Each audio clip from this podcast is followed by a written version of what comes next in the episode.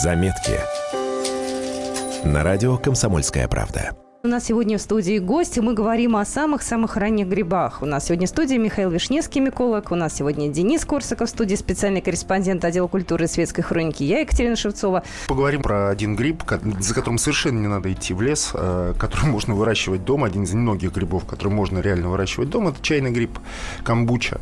Страшная такая серо-бурмалиновая медуза, которая в банке э, живет и пугает детей своим внешним видом. Раньше, в советское, в советское время, время, это было практически в каждом каждой семье. В каждом столе или холодильнике медуза в балке А мы тут недавно правда. с Андреем Владимировичем Думановым в рамках программы «Моя дача» начали вспоминать. И вот одна слушательница говорит, а я вам привезу. И вот она привезла Андрей Владимирович домой взял бережно так, вспомнил прошлое. Вот. Но его найти, на самом деле, крайне трудно сейчас. Нет, сейчас как раз легко, потому что сейчас он переживает, по-моему, такое второе рождение. Сейчас уже, ну, набери в интернете чайный гриб купить, и там тебе в Москве ну несколько ну, магазинов. А где его? Прямо в магазине, что ли, покупать? Прямо в магазине, да. Можно, можно. можно Михаил, ну, расскажите, что, Мы это, что это за зверь? выращиваем.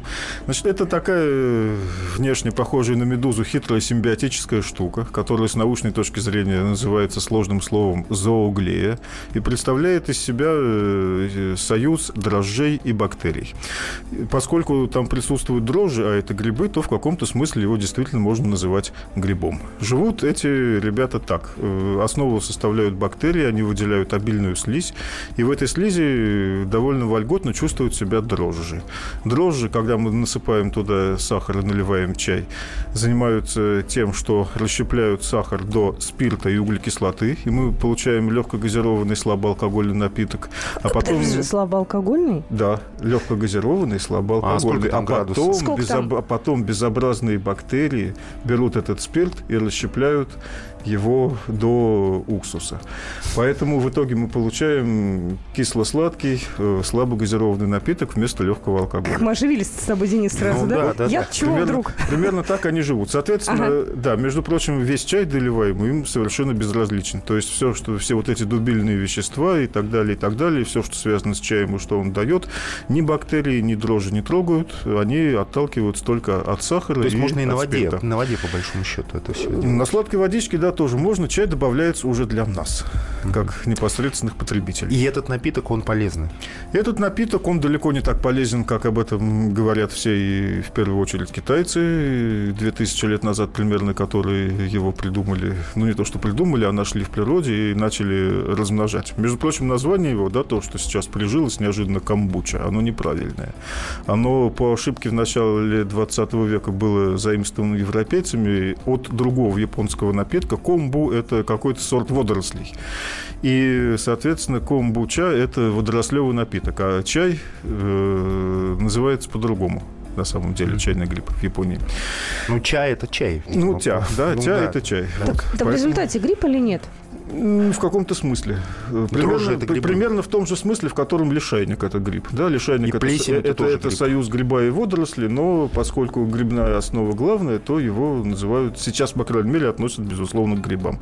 А так, это сложный симбиотический комплекс. А сколько этот комплекс может существовать? Потому что я помню, опять же, раньше были вот такие прям там сантиметров по 30, по 40, такие плавали в банках. Ух, вы не представляете себе, Екатерина, как эта штука может вырасти, поскольку как газ чайный гриб занимает весь предоставленный ему, всю Объем? предоставленную ему площадь поверхности, то ага. если поставить здоровенный чан, то он может достичь массы 100 и больше килограмм. И за какое-то время? Это будет гигантская медуза. Ну, за месяц, не больше. А банку он колонизирует трехлитровую практически моментально, и дальше в ней живет ровно столько, сколько вы берете за труд о нем позаботиться.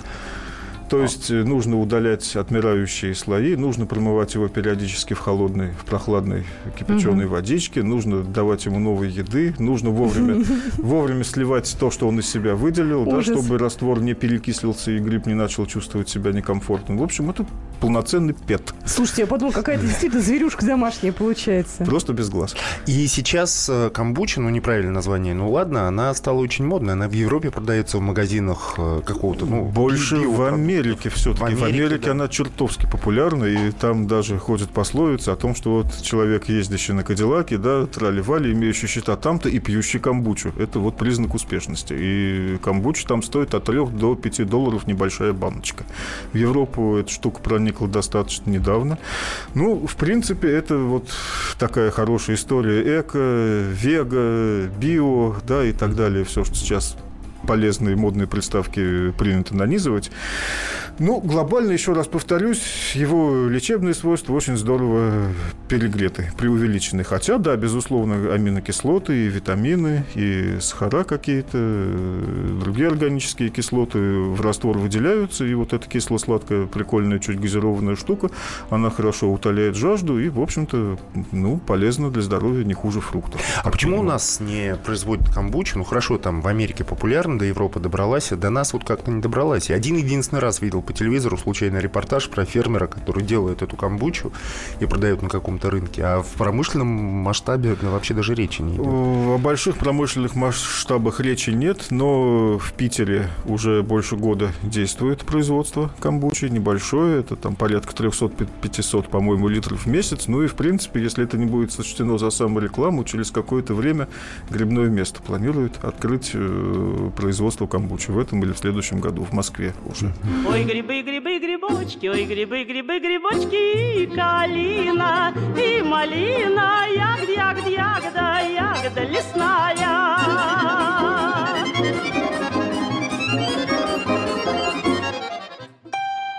Заметки.